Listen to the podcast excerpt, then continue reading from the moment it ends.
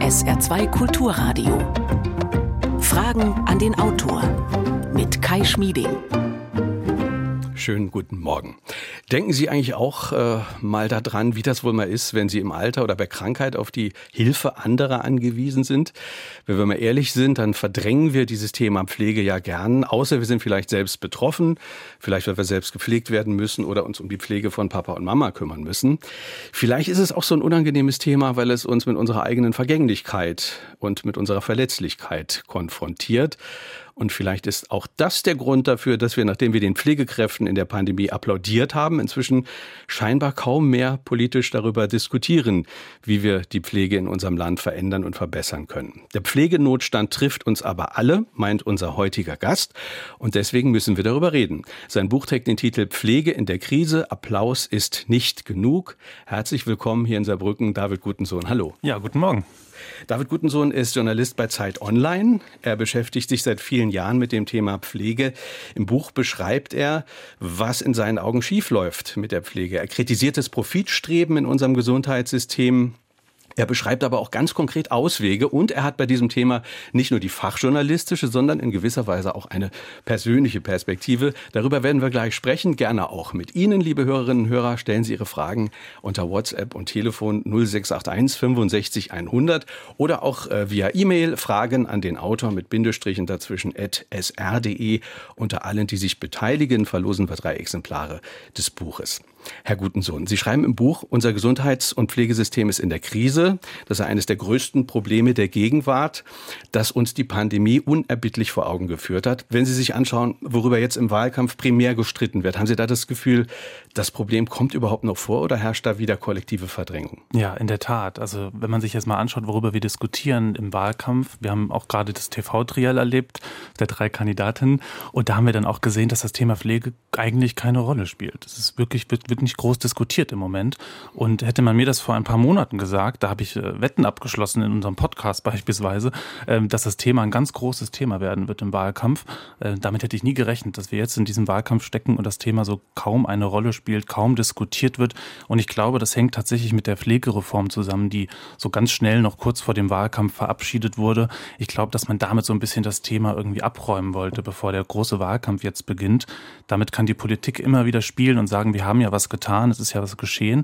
Und wir sehen, dass tatsächlich wenig diskutiert wird über Pflege. Es gibt natürlich andere wichtige politische Themen wie die Klimadebatte, die jetzt geführt werden. Und ähm, das ist natürlich auch sehr wichtig, dass wir über dieses Thema auch groß und breit diskutieren und sprechen. Mhm. Aber das Thema Pflege, ja, das mhm. wird tatsächlich total vernachlässigt in den letzten Wochen. Und ich glaube jetzt auch mit Blick auf die nächsten drei Wochen bis zur, bis zur Wahl, dass da wahrscheinlich nicht mehr viel kommen wird. Sie haben für das Buch mit vielen, vielen Menschen auch aus dem Pflegebetrieb gesprochen und Sie haben da viel Frustration und Erschöpfung erlebt. Und ein Satz aus dem Buch, ein Satz äh, einer Pflegekraft, der macht äh, mich wirklich nachdenklich. Zitat, der Patient fühlt sich sicher, weil er nicht weiß, wie überlastet wir sind. In der Tat, also das ist wirklich was, was mir viele Pflegekräfte erzählen, gerade vor allem diejenigen, die auf den äh, Intensivstationen arbeiten, die in Kliniken arbeiten, die dann erzählen, dass sie tagtäglich das Patientenwohl gefährden müssen.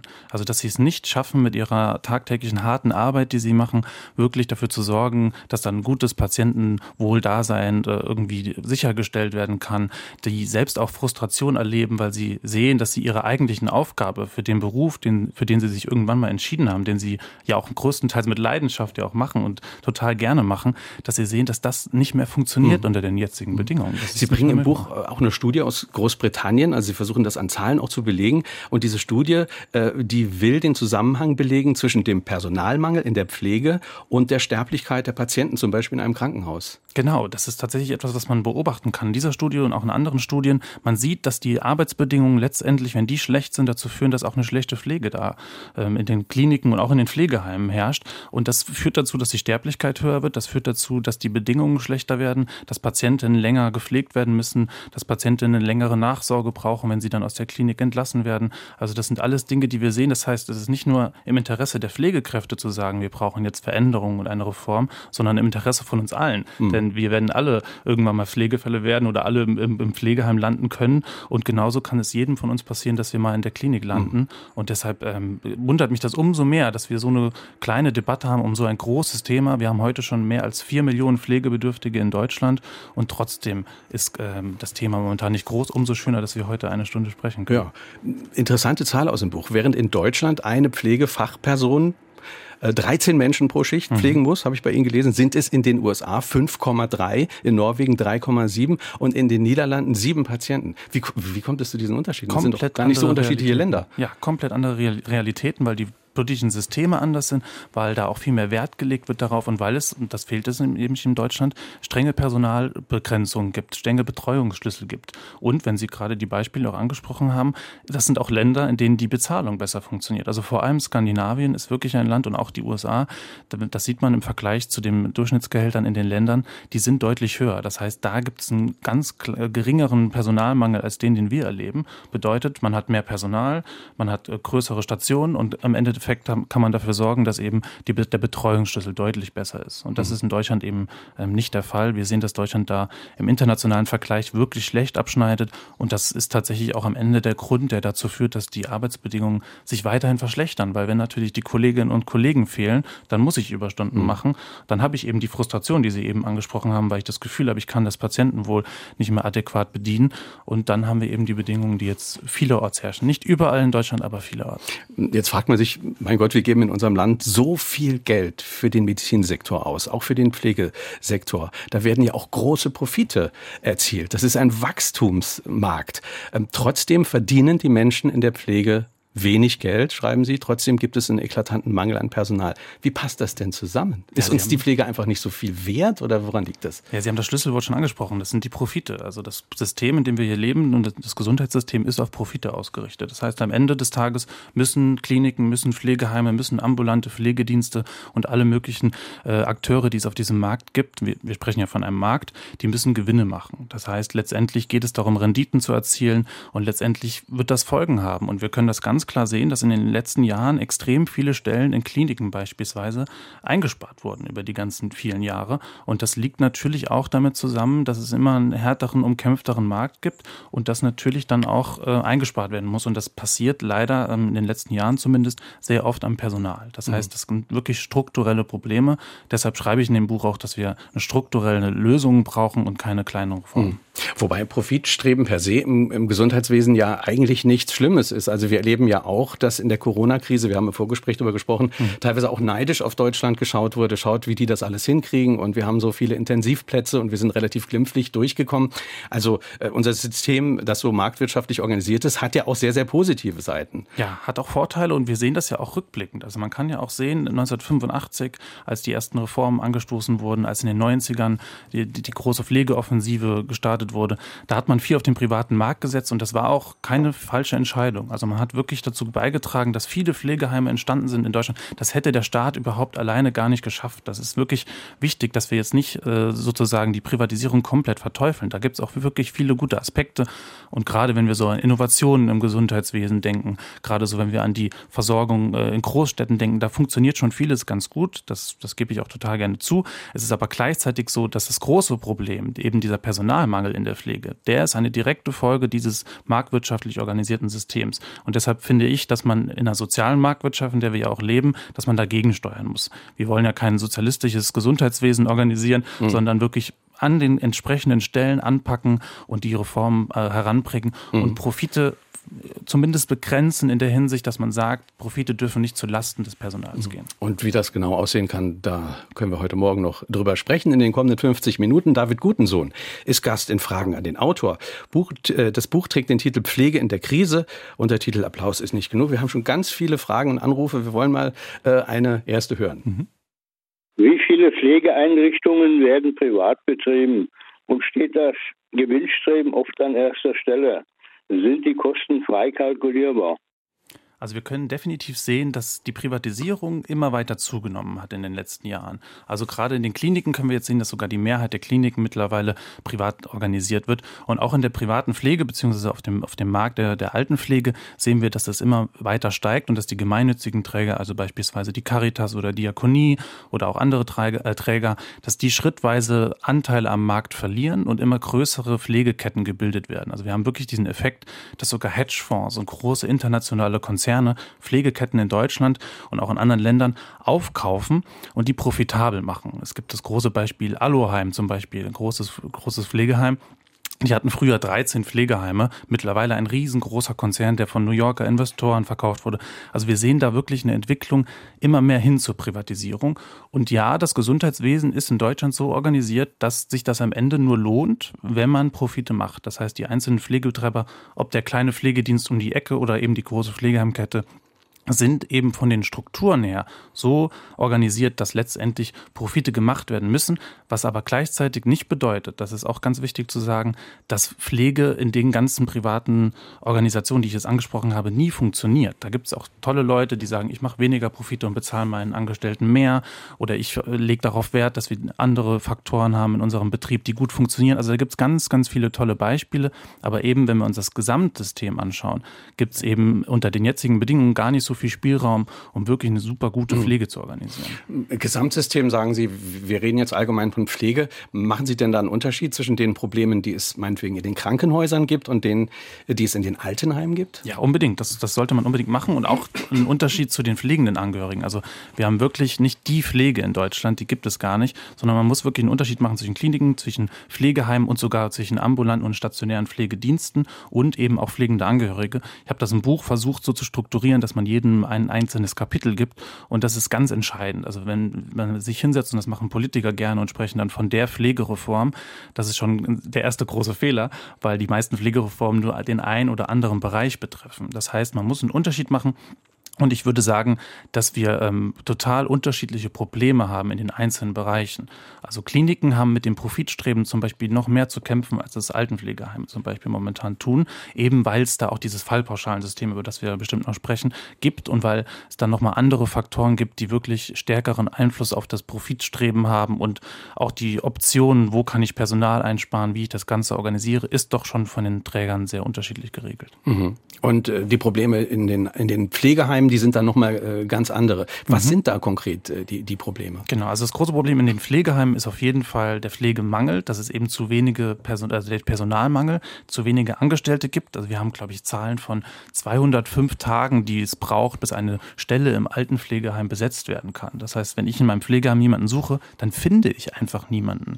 Und Im Klinikum sind es 174 Tage, also man sieht, da sind schon ähnliche, ähnliche äh, Dimensionen, aber trotzdem Unterschiede auch in der Bezahlung beispielsweise. Also mhm. Kliniken. Machen Sie es mal konkret. Also was verdient zum Beispiel so ein, so, so ein Pfleger im Moment und warum genau. ist das zu wenig? Also man kann das sehen, dass in Kliniken das Brutto-Durchschnittsgehalt ungefähr so bei 3.300 Euro liegt. Brutto-Durchschnitt bedeutet nicht Einstiegsgehalt, sondern wirklich das durchschnittliche Gehalt, das Pflegekräfte in Kliniken verdienen. Und in Altenpflegeheimen kann man so roundabout sagen, dass 500 Euro weniger brutto am Ende da ist. Also da sieht man schon, die Bedingungen sind andere. Und das führt auch dazu, dass auch die Pflege in den verschiedenen Institutionen unterschiedlich verläuft. Und wir sehen eben, dass in Kliniken die Probleme wahrscheinlich sogar noch dramatischer sind, obwohl tatsächlich die äh, ähm, Bezahlung besser ist, eben weil da der Arbeitstakt noch mal äh, härter ist und weil da noch mal mit anderen Problemen zu kämpfen wird. Mhm. Wir hören eine nächste Frage. Ich möchte an den Autor fragen. Ich habe selbst auch einen Pflegedienst und äh, die sind so nett alle aber sie haben immer nur so und so viel Zeit. Was sagt der Autor dazu, dass man das ändern kann? Dass äh, erstens werden sie nicht gut bezahlt, zweitens haben sie ja nur äh, 20 äh, Minuten Zeit. Was sollen diese lieben Leute, äh, wo ich sehr zufrieden bin, dagegen tun? Ja, vielen, vielen Dank für diese Frage. Sie haben total recht. Das ist das große Problem in der ambulanten Pflege, das große Problem, das wir bei Pflegediensten eben beobachten können, dass die Pflegenden und die Pflegekräfte einfach zu wenig Zeit haben. Und das liegt daran, dass es zu wenige Kolleginnen und Kollegen gibt, weil es eben diesen großen Personalmangel gibt. Hätte die Pflegekraft, die Sie äh, besuchen kommt, noch eine andere Kollegin, die andere Pflegende übernimmt, dann würde das Ganze viel besser funktionieren. Und gleichzeitig liegt es eben daran, dass natürlich jeder Pflegedienst auch Gewinne machen muss. Das heißt, man kann nicht einfach gemeinwohlorientiert sein sagen, wir sorgen jetzt dafür, dass es genug Pflegekräfte gibt, dass jeder genug Zeit hat dafür, sondern das muss halt irgendwie organisiert werden. Und das ist eben genau das große Problem, dass die Zeit fehlt und es ist sogar so, dass die Politik in ihren Vorgaben, weil natürlich alles dokumentiert werden muss, auch ein riesengroßes Thema unter Pflegekräften, die ganze Dokumentation.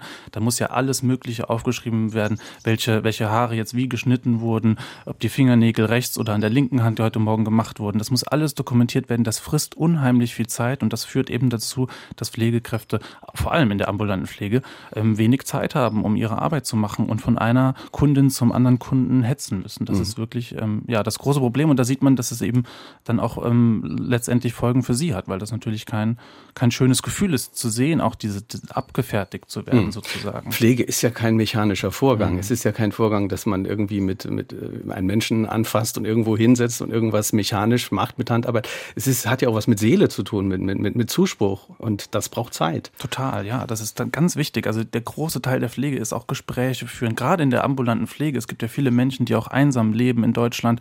Und die brauchen auch jemanden, der mal vorbeikommt, der sich auch mal Zeit nimmt und nicht einfach nur eine Viertelstunde schnell beim Duschen hilft und irgendwie das äh, Käsebrot schmiert, sondern der wirklich auch da ist und mal, mal Gespräche führt und mal sich mal ein paar Bilder anschaut, vielleicht auch mal einen Spaziergang mit der Person machen kann. All das ist in vielen Pflegediensten, nicht in allen. Es gibt wirklich Leute, die es gut organisieren, aber in vielen Pflegediensten leider nicht mhm. mehr möglich. Und das war früher meine These anders. Mhm. Sie, Sie haben eben gesprochen von zweistelligen Renditen, also äh, im, im Gesundheitssektor, im, im, Kliniksektor, aber ich glaube auch im, im Pflegesektor.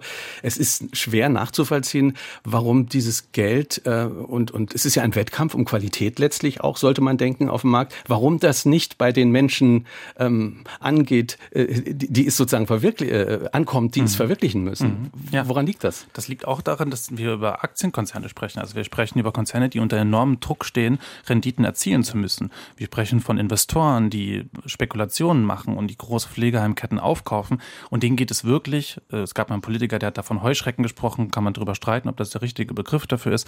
Aber es gibt wirklich Unternehmen, vor allem international ähm, organisierte Unternehmen, die letztendlich die Pflege als Profitobjekt sehen. Also die wirklich Pflegeheimketten kaufen, noch eine Pflegeheimkette dazu kaufen, weiter Effizienzsteigerungen machen, weitere Gewinnmaximierung machen, um am meisten für ihre Aktionäre, für ihre Anleger daraus ziehen zu können. Und das ist genau der Punkt, den ich kritisiere. Ich sage nicht, dass äh, die kleine, das kleine Pflegeheim oder die kleine, der kleine Pflegedienst um die Ecke, dass der nicht auch ein paar Gewinne machen soll, um dann das auch reinvestieren zu können. Und auch, es muss sich ja auch lohnen, so ein Pflegedienst selber ins Leben zu rufen. Wir brauchen ja auch die Initiative von vielen Menschen, die sagen, hey, ich kann mir das vorstellen. Es braucht da auch Anreize für. Aber eben diese großen Renditen, die wirklich große Konzerne machen, die ähm, kritisiere ich und ich bin damit nicht alleine. Also auch unser Gesundheitsminister Jens Spahn hat das vor zwei Jahren in, in einem Interview mit Kollegen von mir bei der Zeit ähm, auch ausgedrückt. Er hat selbst gesagt, dass Profite, zweistellige Renditen in der Pflege, dass er die nicht für vorstellbar hält und dass er eigentlich auch ein Gegner dessen ist und dass er sich auch fragt, ob das wirklich noch mit der sozialen Pflegeversicherung und der Idee, die mal dahinter steckte, noch zusammengeht. Mhm. Das heißt, wir haben da eigentlich auch ähm, genug Menschen, die das kritisieren, aber ändern tut sich daran nicht. An welchen Stellen greift dann die Pflegereform, von der Sie eben gesprochen haben, die, die ja da ist, greift dann da zu kurz? Was fehlt Ihnen da? Ja, genau. Also dieser ganze Profitgedanke, der ganze, äh, das ganze Gesundheitssystem wird gar nicht verändert mit der jetzt letzten Pflegereform, von der wir gesprochen haben, die ja noch mal kurz vor dem Wahlkampf groß verkündet wurde. Da geht es tatsächlich am Ende darum, und das ist kein schlechter Schritt, die Tarifbindung zu verbessern. Also wir haben wirklich ein großes Problem damit, dass Pflegekräfte in Deutschland äh, größtenteils nicht in Tarifverträgen äh, angebunden sind und dadurch auch eben schlechter verdienen. Es ist ja ganz oft eine Frage, auch ob ich einen Tarifvertrag habe, ob ich streiken kann. Und all das ist in vielen Pflegeheimen, vor allem in den privaten, überhaupt nicht machbar. Im Gegensatz beispielsweise zu den kirchlichen Trägern, die das äh, anders organisieren. Und da hat die Reform gegriffen und die Reform wird jetzt ab September nächsten Jahres dazu führen, dass Pflegeheime sozusagen gezwungen sind, sich einem Tarifvertrag anzuschließen oder einen Tarifvertrag mit ihren Angestellten auszuhandeln. Und das ist wirklich ein guter Schritt, der auch dazu führen wird, dass sich die Bedingungen verbessern. Aber da muss man auch ganz ehrlich sein, da reden wir am Ende, das sind Berechnungen und Zahlen des Bundesarbeitsministeriums, da reden wir von 300 Euro brutto im Durchschnitt, die Pflegekräfte dann mehr verdienen können. Mhm. Klar, das ist ein erster Schritt, aber das ist noch weit entfernt von den Summen, die es bräuchte, damit die, das ein attraktiver Beruf wird. 0681 65 100 ist unsere Nummer. Rufen Sie uns gerne an, stellen Sie Ihre Frage an David Gutensohn. Er ist Autor des Buches Pflege in der Krise. Applaus ist nicht genug. Wir hören eine nächste. Die Pflegekräfte sind überbelastet und schlecht bezahlt. Alte Menschen können nicht gefördert werden. Hierzu ist keine Zeit. Wie können wir das ändern? Gute Worte und Zuwendung darf nicht nur von Ehrenamtlichen erwartet werden. Was meint der Autor, wie wir dies ändern können? Ja, sehr gute Frage. Und Sie haben es angesprochen, das Ehrenamt darf nicht die Lösung sein, um die Pflegekrise zu lösen. Also wir dürfen nicht darauf hoffen, dass Menschen mit gutem Herz und mit äh, großer Leidenschaft für den Beruf jetzt in ihrem, ihrer Freizeit oder ehrenamtlich dieses Problem lösen. Das ist gar nicht das, was wir machen können. Und wir können uns da übrigens auch nicht darauf verlassen, dass pflegende Angehörige dieses Problem lösen, sondern wir müssen wirklich strukturell etwas verbessern. Und das ist wirklich der Punkt, die Löhne zu verbessern, die Arbeitsbedingungen zu verbessern. Denn das Ganze ist ein Teufelskreis. Je mehr Menschen diesen Beruf Beruf auch verlassen, eben weil diese Bedingungen so schlecht werden oder sind, desto schlechter werden die Bedingungen. Also wir sehen das, es gibt sogar einen eigenen Begriff dafür, angelehnt an den Brexit, das nennt sich der sogenannte Flexit, der beschreibt dieses Phänomen, dass immer mehr Pflegekräfte diesen Beruf verlassen. Nicht, weil sie den Beruf, so wie sie ihn erlernt haben, äh, nicht mehr lieben und das nicht, nicht eine spannende und wichtige Aufgabe finden, sie kriegen ja sogar Applaus, sondern die verlassen den Beruf, weil es nicht mehr funktioniert. Und das ist eben genau ähm, der Punkt, an dem wir ansetzen müssen. Wenn wir die Bedingungen verändern, dann können wir dafür sorgen, dass erstens weniger Pflegekräfte aussteigen, sagen, dass vielleicht, und es gibt auch Berechnungen, Pflegekräfte, die das mal gelernt haben, wieder zurück in den Beruf gehen. Und großes Problem, Viele Pflegekräfte arbeiten in Teilzeit. Die sind nicht Vollzeit angestellt und die können sich das auch gar nicht vorstellen unter den jetzigen stressigen Arbeitsbedingungen.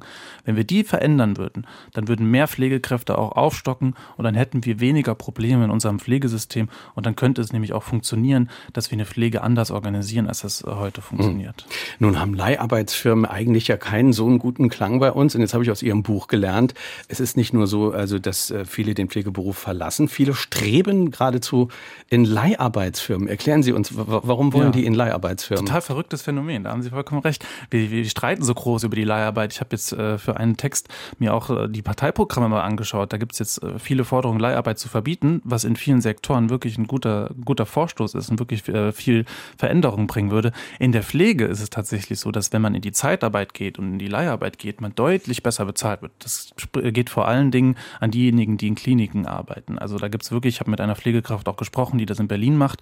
Die die hat mir dann erzählt, dass sie über eine App das Ganze organisiert. Da bekommt sie dann Schichten angeboten. Also es ist nicht so, dass sie eingeteilt wird für irgendwelche Schichten, sondern man bekommt ein Angebot.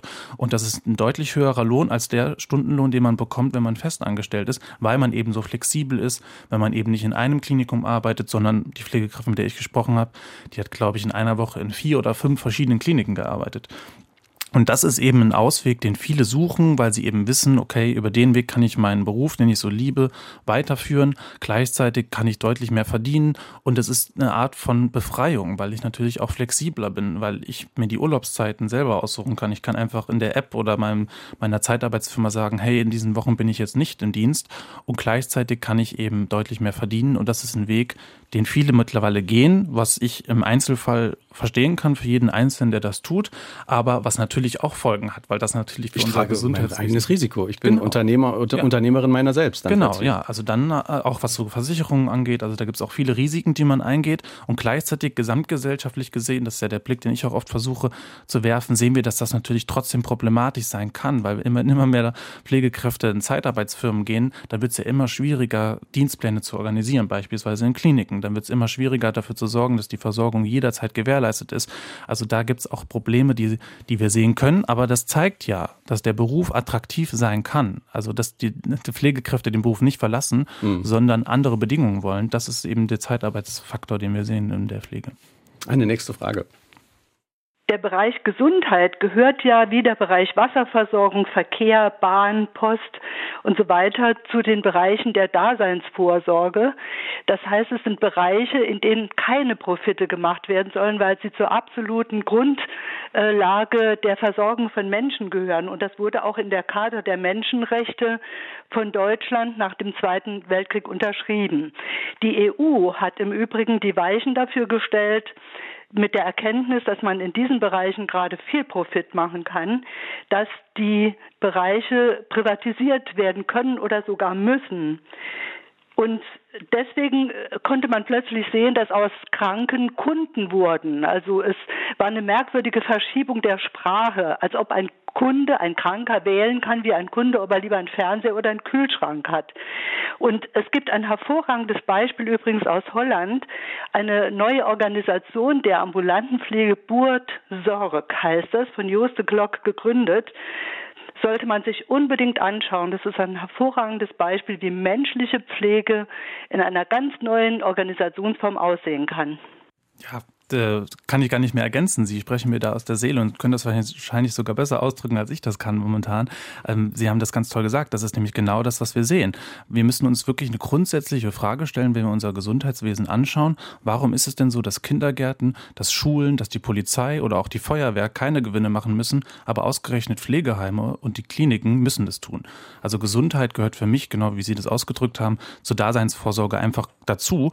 Und es ist wirklich ein großes Problem, dass wir das an anders entschieden haben, dass die Politik vor allem im Bereich der 90er Jahre, Sie haben ja auch die Post und die Bahn angesprochen, das fiel alles in denselben Zeitraum. Also wirklich in den 90er Jahren, da gab es so einen politischen Drive, ein politisches Mindset, dass man gesagt hat, wir müssen weiter privatisieren, wir müssen die öffentliche Daseinsvorsorge zurückstellen, damit das ganze System effizienter werden kann. All das wurde politisch entschieden und politisch auch gewollt.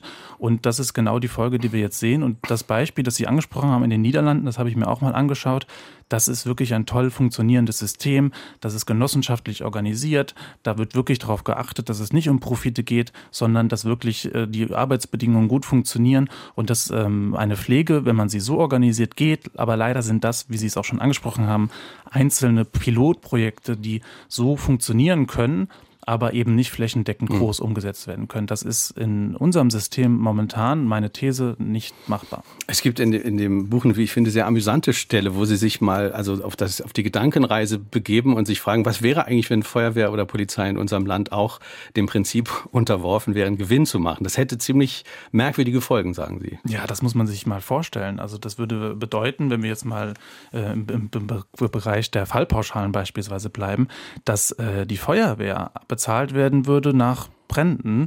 Und zwar, wenn beispielsweise das ein Familienhaus in der Innenstadt brennt, das wäre dann lukrativer als das Hochhaus am Stadtrand. Und dann stellen Sie sich mal vor, dass die Feuerwehr durch die Stadt fährt und sich entscheiden muss, wo sie denn jetzt hinfährt. Hm. Wenn wir so ein System haben, wie wir es im Gesundheitswesen haben, dass es unterschiedliche Profitorientierungen gibt, das wäre natürlich fatal. Und genauso bei der Polizei, wenn wir uns vorstellen würden, dass Polizistinnen und Polizisten für den Diebstahl äh, deutlich höher honoriert werden würden, als beispielsweise, wenn sie jetzt äh, einen Mörder fangen müssten. Das klingt jetzt total absurd, das kann man sich gar nicht vorstellen, aber so funktioniert tatsächlich unser Gesundheitswesen. Das heißt, da werden Leute, und das ist meistens die Klinikleitung, die das am Ende entscheiden müssen, die den Krankenhausplan beispielsweise machen müssen, oder eben Leitern, Leiterinnen von Pflegeheimen, die das entscheiden müssen, wie sie die Pflege organisieren vor all diesen Entscheidungen stehen diese Menschen und wir haben große Bereiche in unserem äh, öffentlichen Daseinsvorsorge-Netzwerk, äh, die davon ausgenommen sind und die Pflege und das Gesundheitswesen sind es nicht mehr. Aber ist nicht ein Unterschied zwischen Gesundheitswesen und Polizei und Feuerwehr, dass das Gesundheitswesen irgendwo darauf angewiesen ist, dass es Innovationen, Qualitätsverbesserungen, Wettbewerb gibt, eben weil da auch vieles im Schwange ist und, und wir brauchen ja die Innovation, wir brauchen neue Medikamente, wir brauchen neue Forschung, wir brauchen vielleicht auch das Wachstum Wachstum da. Ich hoffe ja sehr, dass wir auch in unseren Schulen äh, Innovationen brauchen. Und Schulen sind auch nicht gewinnorientiert mhm. organisiert. Und Universitäten zum Beispiel. Also ich hoffe, dass da viel passiert, gerade auch Forschung, mhm. die staatlich organisiert wird. Wir haben ja beispielsweise es auch selbst bei BioNTech gesehen, dass das alles nur funktioniert hat, weil ja auch staatliche Gelder reingeflossen sind. Also am Ende hoffe ich sehr, dass auch so ein System äh, innovativ funktionieren kann, äh, wenn wir das gemeinwohlorientiert organisieren. Und nochmal mein wichtiger Punkt, ich bin nicht dafür, dass man das Pflege- und Gesundheitssystem so organisiert, dass nur noch noch öffentliche Träger dort herrschen, sondern dass man zumindest die Renditen mit beispielsweise mit einem Profitdeckel begrenzen würde, eben damit man dafür sorgen kann mit politischen Vorgaben, dass die, die Personalbedingungen verbessern. Mhm. Also es muss nicht darum gehen, dass wir jetzt ein staatliches Gesundheitswesen haben, das jetzt alles so organisiert wird, sondern wir brauchen andere Rahmenbedingungen. Und ich glaube, dass ähm, die Feuerwehr und die Polizei dann doch ein ganz gutes Beispiel sind, weil wir zumindest da sehen können, wie absurd der Gedanke ist, zu sagen, warum unsere Sicherheit ähm, sozusagen keinem Profitstreben untergeordnet wird, aber unsere Gesundheit. Eine nächste Frage. Was ist für Sie der Grund, dass so wenige Pflegekräfte in Deutschland organisiert sind, in der Gewerkschaft oder in anderen Verbänden, damit sie zusammenhalten können? Ein riesengroßes Problem in der Pflege, schon, schon viele Jahre, ist eben genau das, was Sie angesprochen haben, dieser schlechte Organisationsgrad. Also wir sehen das in Gewerkschaften, wir sehen das auch in sogenannten Pflegekammern, dass da momentan und auch in den letzten Jahren einfach zu wenig passiert. Und das ist wirklich schwer zu erklären. Deshalb kann ich Ihnen da gar nicht so die eine Antwort geben. Ich würde vermuten, dass es wirklich in einem Beruf, der so anstrengend ist wie in der Pflege, es schwer ist, sich auch noch in der Freizeit ehrenamtlich zu engagieren, ehrenamtlich sich in der Gewerkschaft zu engagieren, mit Mitglied zu werden, demonstrieren zu gehen, sich für Arbeitsbedingungen einzusetzen. Ich kann mir vorstellen, dass das in dem Bereich einfach ziemlich schwierig ist. Ich muss aber sagen, dass ich glaube, dass sich da einiges verändert hat in den letzten Jahren. Also wir haben das letzte Woche gesehen, da waren 2000 Pflegekräfte in Berlin auf der Straße und haben für bessere Arbeitsbedingungen gestreikt. Wir sehen das in äh, anderen Streiksituationen, die ich auch journalistisch schon begleiten durfte, beispielsweise in Kiel im letzten Jahr. Also wir sehen, dass da was passiert. Wir sehen auch, dass der Bochumer Bund, das wird jetzt eine kleine Gewerkschaft werden für die Pflege, sich gründet, dass immer mehr Pflegekräfte auch öffentlich sprechen, auf Instagram, in Talkshows. Also da passiert wirklich was. Die Organisation verändert sich da. Aber ja, es ist ein großes Problem, dass zu wenige Pflegekräfte organisiert sind. Und nicht nur gewerkschaftlich, sondern auch in der Politik. Also wir sehen das auch an den Parteien. Wir sehen das, wenn wir uns die Parteivorstand anschauen, wenn wir uns den Bundestag anschauen, wie wenig Pflegekräfte dort sind oder zumindest hm. Menschen, die sich wirklich gut mit Pflege auskennen oder mit unserem Gesundheitswesen. Da ist ein großes Problem. Und da sehen wir eben genau, dass das, was Sie angesprochen haben, sich da auch widerspiegelt. Unser Thema heute Morgen berührt offenkundig viele Menschen. Wir haben ganz viele Anrufe, ganz viele Fragen. Leider kriegen wir nicht alle durch. Ich nehme jetzt mal noch eine Frage, die über WhatsApp gekommen ist, an 0681 65 100. Wie wird der Pflegeaufwand im Krankenhaus bemessen? Nach Fallpauschalen oder tatsächlichem Bedarf? fragt der oder die Hörerin. Fallpauschalen, das ist das große Problem. Um das mal kurz zu erklären, Fallpauschalen wurden eingeführt Anfang der 2000er. Ich glaube 2002 wurde das Gesetz verabschiedet und seit 2004 sind sie verpflichtend für alle Kliniken. Und das bedeutet im Gegensatz zu früher, dass für Operationen nicht mehr der tatsächliche Aufwand, nicht mehr der Tagessatz, also wie lange muss eine Person gepflegt werden nach ihrer Operation zählt, sondern wirklich ein pauschaler Betrag sagen wir mal, äh, 1000 Euro für Operation X. Mit dem Betrag muss dann alles, was passiert, ob es Komplikationen gibt, ob die Person länger gepflegt werden muss, ob nochmal eine zweite oder eine dritte OP ansteht, das muss alles damit finanziert werden. Und das ist eben genau das Problem. Und deswegen würde ich sagen, dass eben das die große Lösung wäre, jetzt auch anzupacken und zu sagen, wir müssen äh, an das System ran, die Fallpauschalen abzuschaffen und nochmal zurückzukommen zu dem, was Sie nämlich angesprochen haben, ähm, zurückzukommen zu einem System, in dem der tatsächliche Aufwand honoriert wird. Mhm. 2002 2002 äh, wurde das Fallpauschalengesetz eingeführt. Ähm, das hatte durchaus ja rationale äh, Gründe. Also man befürchtete eine Kostenexplosion im Gesundheitswesen. Man hat gesagt, Krankenhäuser betreiben Misswirtschaft auf Kosten der Versicherten, äh, weil sie haben Festbeträge für jeden Tag bekommen, den man dort eben verbracht hat. Ähm, und der eine oder andere wurde vielleicht auch deswegen auch mal länger da behalten, kann man vermuten. Ähm, und dieses Fallpauschalensystem mit einer genau definierten Hauptdiagnose sollte uns ja alle davor schützen, äh, äh, dass da Verschwendung äh, geschieht und dass Beiträge äh, stabil gehalten werden und auch so ein, sowas wie ein Wettbewerb zwischen den Häusern ermöglichen. Ähm, wieso ist es dann zu diesen Fehlanreizen doch gekommen? Ja, das große Problem ist letztendlich wirklich die Fehlanreize, die ausgesetzt werden, weil wenn man sich mal vorstellt, dass man pauschale Beträge für eine Operation bezahlt, komme, was wolle, dann werden natürlich manche Operationen lukrativ sein und andere Operationen sind nicht mehr lukrativ. Da macht es keinen Sinn mehr, die sozusagen zu machen. Und das führt eben genau in diesem marktwirtschaftlichen System dazu, dass die öffentlichen Krankenhäuser mit privaten Einrichtungen, die manchmal nur kilometerweit entfernt liegen, konkurrieren müssen um genau diese Fälle, die lukrativen Fälle. Und natürlich ein öffentliches Krankenhaus hat einen öffentlichen Auftrag, die müssen eine Notaufnahme, die müssen einen Kreissaal haben, die müssen sich irgendwie so organisieren, dass wir wirklich alle Fälle, die so anfallen, irgendwie bearbeiten können. Und private Kliniken, die können sich spezialisieren. Und das war auch politisch so gewollt und das hat auch seinen Sinn, weil man natürlich sagt, wenn sich private oder aber auch große öffentliche Kliniken auf gewisse Operationen spezialisieren, dann werden sie darin besser. Mhm. Das ist wirklich auch ein Effekt, den wir sehen können. Das ist auch nachweisbar. Das ist auch nachweisbar. Ist so, ja. Das ist auf jeden mhm. Fall so und das, das sollten wir auch beibehalten in der Hinsicht, dass wir spezialisierte Zentren brauchen mit Expertinnen und Experten, die wirklich erfahren sind, weil natürlich, wenn ein Chirurg eine Operation in seinem Leben 500 Mal gemacht mhm. hat, dann ist er natürlich besser, als wenn er sie dreimal im Jahr macht. Das ist vollkommen klar. Also das, das ist auch ein System, wo wo wir sehen können, da gehen die Anreize in die richtige Richtung und es gibt aber eben diese Fehlanreize durch die Fallpauschalen, dass gewisse Operationen lukrativ sind und andere eben nicht. Und das auch, und das sehen wir nämlich auch im internationalen Vergleich, es gibt Operationen, die durchgeführt werden in Deutschland, die deutlich häufiger als der Durchschnitt in anderen Ländern durchgeführt werden. Also Blinddarmentfernung beispielsweise mhm. oder Hüftgelenksoperationen. Mhm. Das findet heute viel häufiger statt, als das noch vor 20 Jahren der Fall war. Und nicht, weil wir irgendwie alle jetzt kränker geworden sind, alle gesundheitsbewusster geworden sind. Das ist ein ganz kleiner Effekt, den man da sehen kann, sondern wirklich, weil das lukrativer ist und in den Krankenhausplan passt. Und das ist so ein bisschen das Paradoxon, dass man sieht, dass da, wo man sich dann am Ende fragt, wollen wir denn wirklich das System so organisieren, dass letztendlich Menschen auch operiert werden oder Behandlungen bekommen, die sie eigentlich gar nicht brauchen. Mhm. Also es ist kein Zufall, dass wir heute wissen, ich habe es in Ihrem Buch nochmal nachgelesen, Deutschland hat in der Orthopädie und in der Kardiologie die weltweit höchsten Fallzahlen. Genau, und was Sie eben auch angesprochen hatten, da ging es ja um die Frage auch, dass das Ganze ja Effizienz bringen sollte in das System und dass ja auch die Kosten gedrückt werden sollte. Das war ja damals das große Argument zu sagen, wir führen Fallpauschalen ein, dann haben wir ein einheitliches System, dann werden die Kosten sinken und da gibt es jetzt auch ganz äh, große Studien, die dazu gemacht wurden, die sagen, dass das eben nicht funktioniert hat. Also die ähm, die Versprechungen, die man damit verbunden hat, die positiven Anreize, die man setzen wollte, die haben sich nicht ausgezahlt, weil das Gesundheitswesen heute deutlich teurer ist, als es noch 2002 der Fall war und das nicht effizienter geworden ist. Das heißt, man hat wirklich eben dazu geführt, dass wir heute in gewissen Bereichen uns, äh, wie soll man es sagen, kaputt operieren und mhm. in anderen Bereichen tatsächlich ähm, ja die Effekte, die man haben wollte, nicht eingetreten mhm. sind. Wobei beim Blinddarm, um das nochmal nachzufragen, äh, ich bin kein Arzt, aber wenn der entzündet ist, stelle ich mir vor, der muss doch rausgenommen werden. Also ja, wieso stimmt. sagen Sie, dass die, dass die Blinddarmoperation, die, ja. Äh, es geht eher um die Hüftgelenksoperation. Ja, ich wollte sagen, ich, ich ja, denke jetzt seit Minuten über, den, über das Blinddarmbeispiel. Oh, okay, alles klar. Da haben Sie recht. Dann wäre die nächste Frage. Man sollte sich überlegen, dass die Pflege kein Luxusgut ist, sondern eine dringende Notwendigkeit.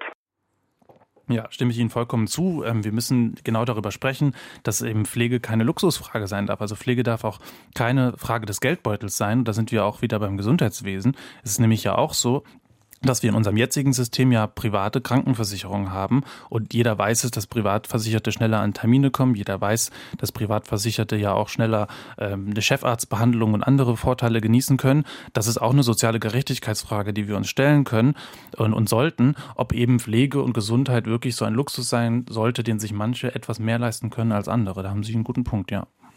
Eine nächste Frage. Menschen, die sich von vornherein gegen Kinder entschieden haben und Karriere gemacht haben, haben auch die beste Möglichkeit im Alter für eine gute Pflege zu sorgen. Oft wird ihnen die schon Kraft ihres Amtes gewährt.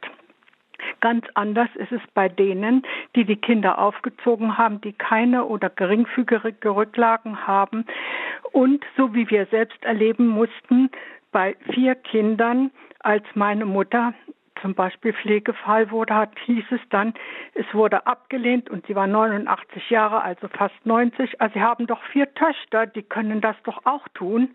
Wie sieht der Autor dann sowas und wie geht er in seinem Buch gegen solche Ungerechtigkeiten vor? Ja, das ist tatsächlich auch etwas, was nicht äh, funktionieren kann und auch nicht so sein sollte.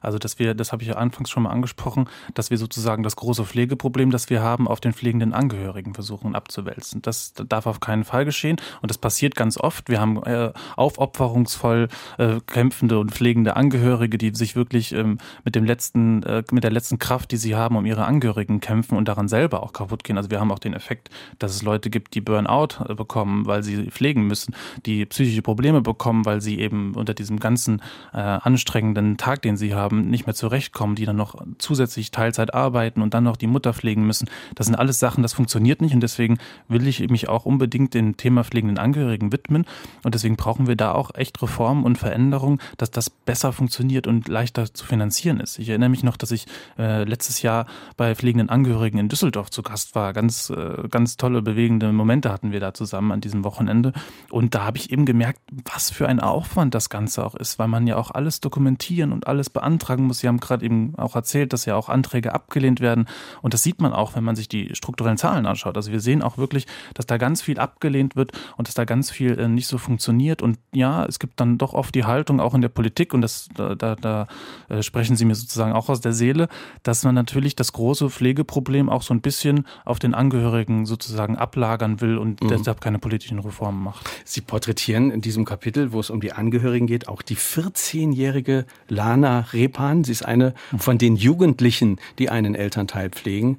Und das macht sie seit ihrem achten Lebensjahr, schreiben Sie. Und sie wünscht sich mehr Hilfe von der Gesellschaft und vom Staat für ihre harte Arbeit. Ich meine, sie ist ja fast selber noch ein Kind. Ja, total beeindruckende junge Frau, die ich da kennenlernen durfte. Ähm, sie hat, äh, das gibt es einen sogenannten Young Carer-Effekt. Das sind wirklich äh, Jugendliche und Kinder, muss man fast schon sagen, die äh, in die Pflege eingebunden sind. In ihrem Fall war es drastisch, dass sie wirklich sehr viel übernehmen musste. In anderen Fällen ist es weniger. Aber ja, es gibt immer mehr junge pflegende Angehörige, die das übernehmen müssen. In ihrem Fall war das so, dass die Mutter natürlich arbeiten gehen muss, irgendwie das zu finanzieren, das ganze Leben, das sie führen. Und dann ist sie eben nach der Schule bis spät abends mit Kochen, mit Pflegen ihres Vaters äh, beschäftigt. Und das ist auch ein Effekt, den wir sehen können und wo wir uns fragen müssen, ist das denn wirklich in Ordnung? Also wollen wir denn wirklich in einem Gesundheitswesen leben, das letztendlich die Verantwortung auf so junge Menschen ablagert, weil es nicht mehr anders geht, weil es keine ambulante Tagespflege in der Nähe gibt, weil es keine großen pflegenden Angehörigen Unterstützungsgelder gibt, nämlich genau für solche Fälle, in den Fällen, in denen nämlich die Person, die normalerweise die Pflege übernehmen würde, nämlich die Ehefrau ähm, oder der Ehemann, dass die dann arbeiten geht. Da gibt es dann zu wenige Lösungen, da wird dann nicht hingeschaut und es gibt wirklich viele äh, Young Carer. Das ist wirklich ein Phänomen, über das wir auch ähm, ja, häufiger reden sollten. David Gutensohn ist unser Gast heute in Fragen an den Autor auf SR2 Kulturradio. Das Buch trägt den Titel Pflege in der Krise. Applaus ist nicht genug. 0681 65 100 ist unsere Nummer. Wir hören eine nächste Frage. Der Autor konkret politischen Handlungsbedarf? Was sollte die neue Regierung als erstes tun? Also eine große Pflegereform verabschieden und zwar recht schnell und zwar mit drei großen Punkten. Also die angesprochenen Fallpauschalen, die ich eben schon erwähnt hatte, die müssen meiner Meinung nach abgeschafft werden, damit das Klinikwesen und Gesundheitswesen anders organisiert werden kann, nämlich wieder nach dem tatsächlichen Bedarf. Und dann brauchen wir zweitens eben, um dieses Profitstreben ein bisschen einzudämmen, einen Profitdeckel, der wirklich sagt, bis zur Summe X, bis zur Prozent oder Rendite X darf man Gewinne machen. Alles, was darüber hinausgeht, muss in die Pflegebedingungen, muss in die Arbeitsbedingungen, muss in neues Personal investiert werden. Nur so kann das funktionieren. Und das Dritte wäre die Pflege- und Gesundheitsversicherung. Ich glaube tatsächlich, dass wir das anders organisieren müssen. Und da wird es eine spannende Debatte auch, glaube ich, hoffentlich geben, vor allem wenn dann die Koalitionsverhandlungen anstehen, in welcher Konstellation auch immer. Denn die große Frage ist am Ende, wie finanzieren wir unser Gesundheitswesen? Und das geht meiner Meinung nach am besten mit einer sogenannten sozialen Bürgerversicherung. Das bedeutet, wir haben keine private Krankenversicherung mehr, sondern ein einheitliches System und in das zahlen dann auch die Selbstständigen ein, das zahlen Wohlhabende deutlich mehr ein, als sie das heute tun. Und dann haben wir wirklich mehr finanzielle Mittel, um die Arbeitsbedingungen zu verbessern. Und letzter Punkt, wenn wir die Gesundheitsversicherung anpacken, müssen wir auch die Pflegeversicherung anpacken. Denn das wissen viele Menschen nämlich momentan noch nicht. Wir haben keine Pflegevollversicherung. Das heißt, die Pflegeversicherung ist eine Teilkaskoversicherung. Das heißt, sie ähm, finanziert Teile der Pflege. Andere Dinge muss ich weiterhin selbst finanzieren.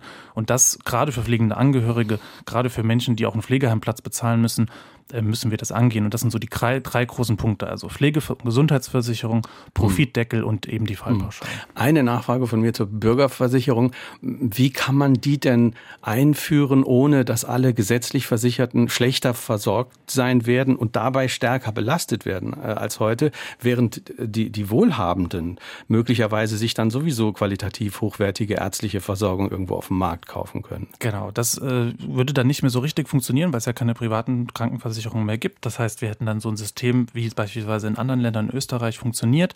Das würde natürlich nicht von heute auf morgen gehen. Da brauchen wir keine Illusionen haben. So ein Gesundheitssystem, das lässt sich nicht jetzt mit einer Reform jetzt sofort verändern, sondern das ist ein langer, schrittweiser Prozess, der aber eingeleitet werden muss und zwar schnell. Und dann hätten wir wirklich eine Bürgerversicherung, eine Gesundheitsversicherung für alle. Und das würde übrigens auch dazu führen, dass wir nicht mehr so viele Krankenversicherungen haben, die miteinander im Wettbewerb stehen. Und zwar im Wettbewerb stehen in der Hinsicht, dass sie ganz viele eigene Strukturen haben müssen müssen. Eigene mhm. Werbekosten, eigene Verwaltung, all das könnte wegfallen und wir hätten wirklich ein solidarisches Bürgerversicherungssystem. Und der Punkt, den Sie angesprochen haben, dass da natürlich keine äh, gesetzlich Versicherten schlechter gestellt werden dürfen, das würde nur funktionieren, wenn wir auch die Sätze angehen. Also ich habe ganz, äh, letzte Woche war das noch ein Gespräch gehabt, ein ganz spannendes. Da hat jemand erzählt, dass er selber eine Arztpraxis leitet und momentan funktioniert diese Arztpraxis für ihn finanziell nur, weil er durch die privaten deutlich höhere Gewinne macht als mhm. natürlich die gesetzlichen.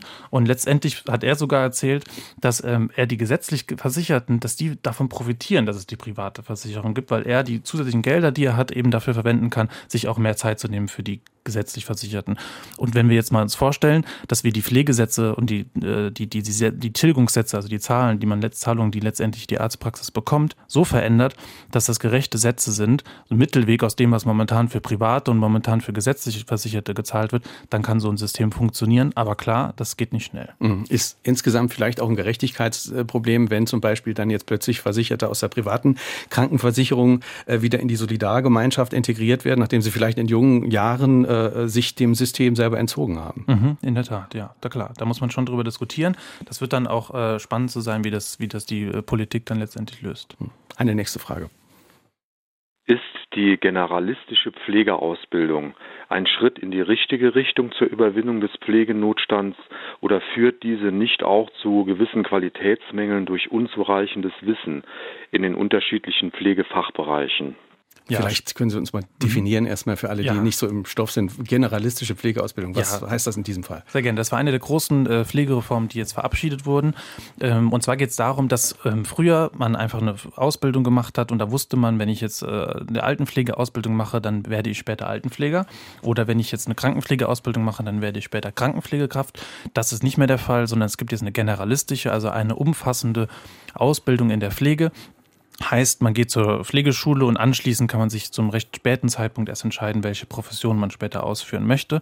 Und ich halte das für einen guten Schritt, weil das tatsächlich dazu führt, dass es auch mehr Anerkennung für diesen Beruf da ist, dass man viele unterschiedliche Bereiche kennenlernt und das ist eigentlich der wichtigste Punkt, der mir am wichtigsten ist und glaube ich auch denjenigen, die zu diesen ähm, Ausbildungsplätzen gehören letztendlich, dass diese Ausbildung finanziert wird. Das ist für mich ein unfassbares Ding gewesen, dass wir über Jahre lang, obwohl wir einen Personalmangel in dieser Pflege haben, den haben wir nicht erst seit gestern, dass Schulgeld bezahlt werden musste oder dass es kein Ausbildungsvergütungsgeld sozusagen für diejenigen gab.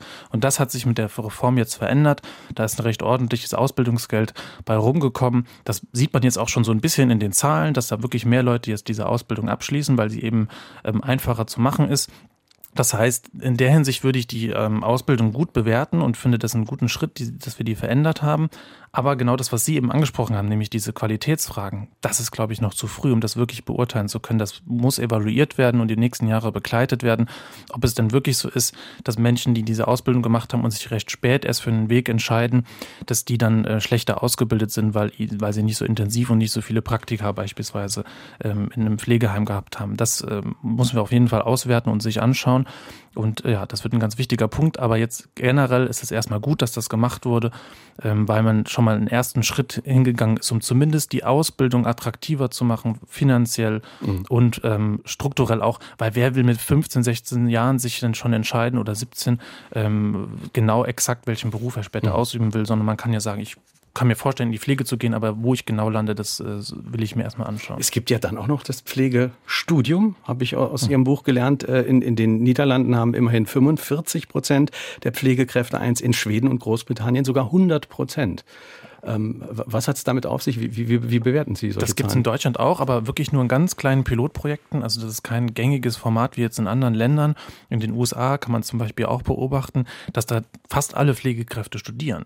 Und es gibt eine große Debatte innerhalb der Pflege und ich selbst bin da auch noch äh, nicht festgelegt und entschieden, ob man das machen sollte, ob das wichtig ist, eine Akademisierung auch in diesem Beruf zu haben. Einerseits kann das den positiven Effekt bringen, dass man natürlich in die Richtung geht, zu sagen, wir wollen den Beruf attraktiver machen. Und attraktiv bedeutet ja nicht nur besser bezahlt zu werden, sondern auch mehr Anerkennung zu haben. Und das ist ja ganz klarer Effekt, den wir sehen. Berufe, für die man studiert hat, da gibt es mehr Anerkennung für. Und das ist was, was Pflegekräfte auch wollen und wo sie auch das Gefühl haben, dass sie das brauchen. Und das ist, glaube ich, echt wichtig, auch um den Beruf äh, attraktiver zu machen.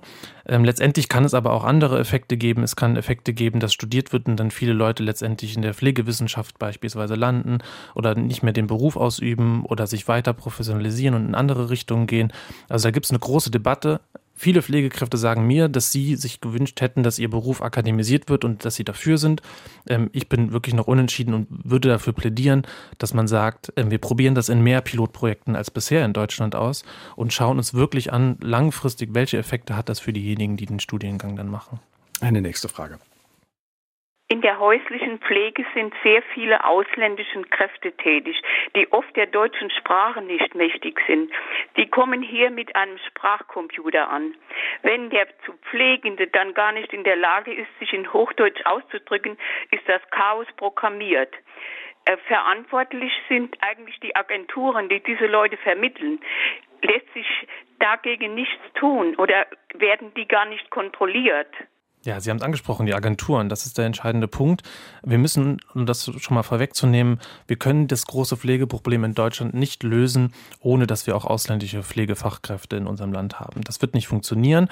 Trotzdem dürfen wir auch da wiederum nicht sagen, dass das die einzige Lösung ist, die das äh, Problem sozusagen äh, anpacken könnte. Wir brauchen also wirklich mehr als, äh, als das, was wir momentan haben. Und ja, Sie haben es angesprochen, es gibt Pflegefachkräfte aus dem Ausland, die nach Deutschland kommen und die Sprache noch nicht so richtig beherrschen, die auch was die Arbeit angeht, die hier gemacht werden muss, anders ausgebildet wurden. Also wir dürfen auch nicht denken, dass Pflege in Deutschland dasselbe bedeutet wie Pflege in Thailand oder auf den Philippinen oder in den USA. Das wird alles anders organisiert. Und das ist tatsächlich ein Punkt, wo wir einerseits sehen, wir brauchen Pflegende aus, aus, aus dem Ausland, vor allen Dingen aus Ländern, die vielleicht selber kein so großes Demografieproblem haben. Wir dürfen nämlich nicht denken, dass wir so eine Art Pflegeimperialismus machen und die abwerben. Und gleichzeitig müssen wir die Bedingungen verbessern. Und ich war ähm, vor zwei Jahren in Rostock in einem Pilotprojekt. Das hat mir so ein bisschen gezeigt, dass es gut funktionieren kann. Das war ein Pilotprojekt, da hat man junge Vietnamesinnen, es waren hauptsächlich Frauen, ähm, aus Vietnam, die unbedingt auch in Deutschland arbeiten wollen und die zu, zu Hause ihre Krankenpflegeausbildung gemacht haben. Die hat man dann nach Deutschland gebracht, die haben dann hier eine Chance bekommen zu leben und die haben dann hier in einem Pilotprojekt nochmal die Pflegeausbildung in Deutsch gemacht. Das heißt, die waren am Ende so gut ausgebildet, dass sie zweimal die Krankenpflegeausbildung gemacht haben, einmal in ihrem Heimatland, einmal hier und hier nur in der deutschen Sprache. Ich war dann in einem Jahrgang, in dem ersten Jahrgang und dann auch noch in einem Jahrgang, der kurz vor seinem Abschluss stand und da hat man schon gemerkt, dass die wahnsinnig gut ausgebildet sind. Und ich glaube, das ist ein Weg, so kann es funktionieren. Wir müssen die Leute wirklich an die Hand nehmen. Da dürfen nicht irgendwelche Agenturen, die dann äh, die Pflegekräfte aus dem Ausland ohne Prüfung ihrer Zeugnisse auch holen und ohne Prüfung der Sprachkenntnisse irgendwie in die häusliche Pflege stecken, sondern da muss wirklich ein großes System, da bräuchten wir auch eine Reform, müsste wirklich ein großes System hin, das das regelt und die Leute wirklich auch hier vor Ort nochmal ausbildet. Wir haben noch eine Zukunftsfrage zum Schluss. Wir werden ja in Zukunft auch digital versiertere ältere Menschen kriegen. Im Moment ist es ja noch weit entfernt, aber sagen wir mal in den nächsten 10, 20 Jahren werden wir zunehmend Leute in die Pflege bekommen als zu Pflegende, die äh, von Digitalisierung mehr Ahnung haben und leichter damit umgehen können.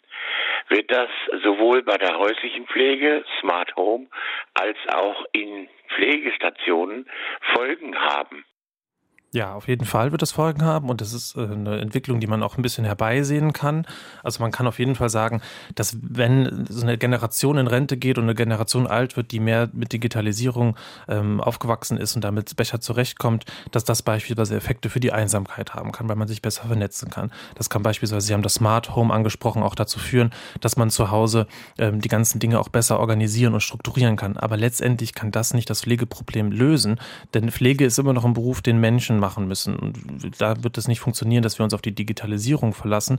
Es gibt dann so manche Menschen, die dann darum, darum träumen und spekulieren, dass ja irgendwelche Pflegeroboter oder andere mhm. Instrumente das Ganze lösen könnten. Da bin ich ganz skeptisch, das kann ich mir nicht vorstellen. Das können Assistenzen sein. Also ich habe das auch schon in Tagespflegen gesehen. Das ist dann ein Roboter, der ein bisschen Unterhaltung macht, der sich mit den Leuten unterhält. Wie sieht das kann. konkret aus? Was macht so ein Roboter dann? Ja, das ist so ein kleiner Roboter, der fährt dann äh, durch das Pflegeheim sozusagen und der kann sich so auf eine gewisse Art unterhalten mit den Leuten. Der kann auch Musik Musik spielen, der kann auf seinem Screen Bilder zeigen und der kann auch Übungen machen. Also es gibt dann auch sowas wie den rechten Arm heben, dann heben alle älteren Leute den rechten Arm und dann den linken Arm oder irgendwelche Rückenbewegungen kann der vormachen und die können dann nachgeahmt werden. Das sind alles schöne Sachen. Das kann vielleicht auch mal dazu führen, dass eine Betreuungskraft ein bisschen entlastet wird, aber äh, die richtige Pflege, die funktioniert nicht äh, durch solche Technik, sondern das machen am Ende die Menschen. Also der Mensch ist äh, nicht ersetzbar. Lassen ja. Sie uns noch zum Schluss in die Zukunft gucken. Äh, September 2022 haben Sie gesagt, äh, äh, da, äh, da bekommen Pflegeheime und Pflegedienste nur dann eine Zulassung, wenn sie Tariflöhne zahlen. Mhm, Erstmal genau. eine gute Nachricht? Ja, das ist auf jeden Fall eine gute Nachricht. Ähm, leider hat ja dieser flächendeckende Tarifvertrag, den man unbedingt haben wollte, der ist ja leider gescheitert an der Caritas. Da gab es ein Votum dagegen. Das wäre noch besser gewesen. Dann hätten wir wirklich einen guten Pflegetarifvertrag fürs ganze Land gehabt. Jetzt muss jede Einrichtung sich einen Tarifvertrag anschließen. Das wird einigen Lohnsteigerungen bringen und das wird auf jeden Fall besser werden, ähm, aber noch nicht genug. Sie fordern im Buch ganz konkret ein Einstiegsgehalt von 4000 Euro brutto für die Pflege. Ist das darstellbar? Ist nicht meine Forderung, sondern die Forderung des Deutschen Pflegerates und auch einiger Verbände in der Pflege. Ich fordere, dass man in die Richtung geht, also dass man wirklich sagt, wir orientieren uns an dem Lohn und ich glaube, dass es auf jeden Fall eine deutliche Lohnsteigerung zu den Löhnen, die ich heute schon angesprochen habe, braucht, damit der Beruf attraktiver wird und ähm, ich glaube, dass der Tarifvertrag ein bisschen eine Lohnsteigerung bringen wird, aber dann sind wir immer noch weit von äh, 4000 Euro brutto als Einstiegsgehalt entfernt. Eine Minute so haben wir noch. Sie können noch mal Ihre Utopie, Ihre Pflegeutopie entwerfen. Sie kommen aus einem Haushalt, wo beide Eltern Pflegekräfte waren und Sie haben in Ihrer Kindheit Pflege als etwas Großartiges erlebt. Beschreiben Sie uns das und ist das vielleicht Ihre Vorstellung, wie es mhm. noch mal werden könnte? Ja, ja ich habe letztens für die Zeit einen Text darüber geschrieben und dann noch mal viel reflektiert und dann auch gesehen, dass Pflege wirklich äh, eine schöne Zeit sein kann. Also in meiner Kindheit im Pflegeheim habe ich genau das eben erlebt.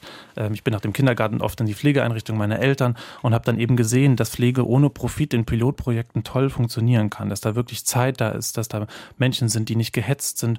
Und das ist so eine Utopie, die ich jetzt so äh, mir, mir nochmal angeschaut habe im Rückblick auf meine Kindheit. Und ich glaube, dass wir Pflege mehr in diese Richtung organisieren sollten und kann mir vorstellen, dass wir, wenn, wenn wir ein System haben, das nicht mehr so stark auf Profite ausgerichtet ist, sondern den Pflegeheimen auch ganz individuell den Spielraum gibt, Pflege gut zu organisieren, dass wir dann wirklich mehr solche Pflegeheime haben und dass wir auch Kliniken haben, die mehr aufs Gemeinwohl aus sind und die den Menschen noch vor das Profit stellen. Und ich glaube, dass wir da einen Systemwechsel für brauchen. Ich danke Ihnen ganz herzlich ja, für das Gespräch. Gerne. Vielen Dank, David Gutensohn. Und äh, vielen Dank für den Besuch hier in Saarbrücken im Studio. Ja, vielen Dank für die Einladung. Dankeschön. Pflege in der Krise. Applaus ist nicht genug. Das ist der Titel des Buches, erschienen im Atrium Verlag. 128 Seiten kosten 9 Euro. Jeweils ein Exemplar geht an Margret Ihl aus Riegelsberg, Hans-Ulrich Wolter aus Zweibrücken und Liz Lorenz Wallacher, hoffentlich habe ich es richtig gelesen, aus Saarbrücken.